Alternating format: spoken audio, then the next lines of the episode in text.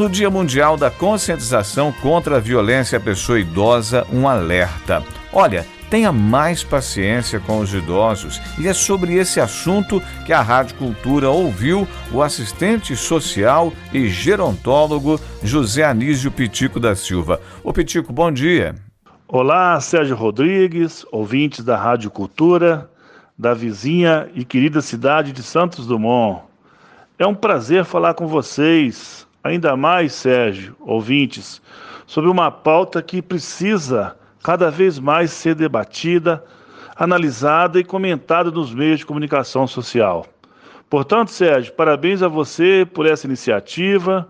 Muito obrigado pelo convite e pela oportunidade que me dá de poder conversar sobre esse assunto, o envelhecimento da população, o nosso envelhecimento, o meu envelhecimento o envelhecimento de vocês, ouvintes, da cidade aí de Santos Dumont.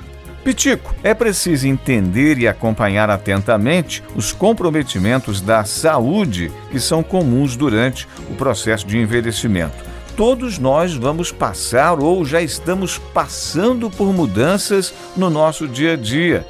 E neste sentido, é muito importante a participação do poder público, que tem que reconhecer, promover ações e proporcionar atendimentos específicos aos idosos, é isso? É preciso sensibilizar essa gente, né? A classe política, de um modo geral, precisa, como a própria sociedade brasileira, os nossos municípios, as nossas cidades, ter mesmo maior atenção às pessoas idosas das nossas cidades. Aí em Santos Dumont, Juiz de Fora, e a gente não tem uma tradição histórica, política da gestão pública, Sérgio, ouvintes, na destinação de políticas públicas para as pessoas idosas. Na contramão de que hoje é, um dos principais fenômenos da modernidade, do, do nosso mundo contemporâneo, é mesmo o envelhecimento da nossa população. O mundo está envelhecido, o Brasil está envelhecido, envelhecendo numa velocidade muito rápida e que, infelizmente, essa velocidade não está sensibilizando os nossos representantes políticos é, na destinação de políticas públicas, de ações públicas que possam contribuir para a melhoria da qualidade de vida da população idosa, porque mais do que viver mais em quantidade, é preciso, Sérgio, na minha opinião, caríssimos ouvintes, é envelhecer com qualidade de vida. E o que é envelhecer com qualidade de vida? É envelhecer com saúde assistida, profissionais qualificados, profissionais treinados, é ter medicação no posto de saúde, né? E aí, Sérgio, no campo da saúde, eu espero exatamente realizações nessa direção, não é? De um atendimento mais humanizado.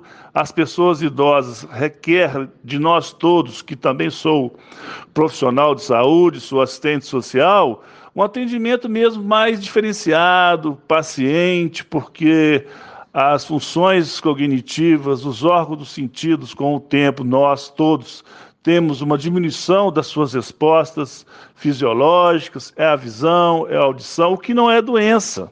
Isso é um processo normal, natural da nossa fisiologia, não é? É preciso, Sérgio, fazer uma diferença muito clara aqui. Envelhecer não é adoecer.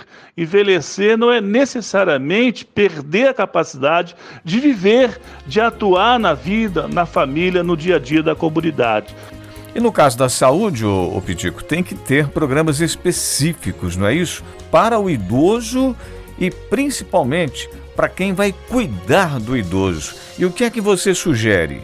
E é importante, e aí vem sendo uma demanda que está acontecendo no, nos nossos municípios, nas nossas cidades, devido ao aumento das pessoas idosas entre nós, essa longevidade conquistada, que a gente possa ter nas nossas cidades os profissionais qualificados, treinados, que passam por cursos de capacitação que são os chamados e necessários e ainda muito ausentes do nosso cotidiano profissional, que são os cuidadores de pessoas idosas. Principalmente, Sérgio, ouvintes, cuidar de pessoas idosas com condições de saúde que requerem é, um pouco mais de é, dependência, idosos que são mais dependentes, que têm dificuldade de locomoção, dificuldade de desenvolver as funções do dia a dia, aquilo que a literatura chama de comprometimento de uma atividade de vida diária. O que para nós é muito natural e até mecânico de realizar, como abotoar uma camisa, calçar um sapato, para uma pessoa, no caso já de idade, com algum comprometimento cognitivo, neurológico, essas funções, essas atividades do dia a dia, higienização pessoal, alimentação, orientação no tempo e no espaço, é importante que se tenha um cuidador qualificado né, é, é, que passe por instruções científicas para realizar esse tipo de apoio à pessoa idosa. Por fim, o que é que você diria quanto aos idosos que residem em instituições de longa permanência? Junto às instituições de longa permanência para idosos, que a gente chama de os antigos asilos, abrigos, tem uma participação maior da comunidade também, porque esses idosos que, que lá estão, na sua maioria, têm um grau de dependência crescente né, e que precisa de um apoio, da presença física de mais pessoas com eles, né, de profissionais, de recursos materiais, de alimentação, de remédio. Então, seria interessante que houvesse cada vez maior participação da cidade também junto a idosos que estão nessas instituições de longa permanência. E aí, Sérgio, finalizando essa nossa contribuição, essa intervenção, agradecer a você pelo convite, Sérgio, pela rica oportunidade que me dá de poder conversar com seus ouvintes aí da Rádio Cultura sobre um tema tão importante de nossa vida e que precisa ser cada vez mais como eu disse no início, falado, debatido, comentado e analisado por todos nós. É preciso, Sérgio, ouvintes, que esse tema do envelhecimento faça parte do nosso dia a dia, como, como nascer, como a gente ser adolescente e a nossa própria finitude. Até, Sérgio, uma próxima oportunidade com saúde e harmonia para todos nós. Muito obrigado pela oportunidade, Sérgio. Nós conversamos aqui no programa com o José Anísio Pitico da Silva sobre os cuidados que todos devemos ter com as pessoas idosas. Pitico, obrigado. Até a próxima, hein?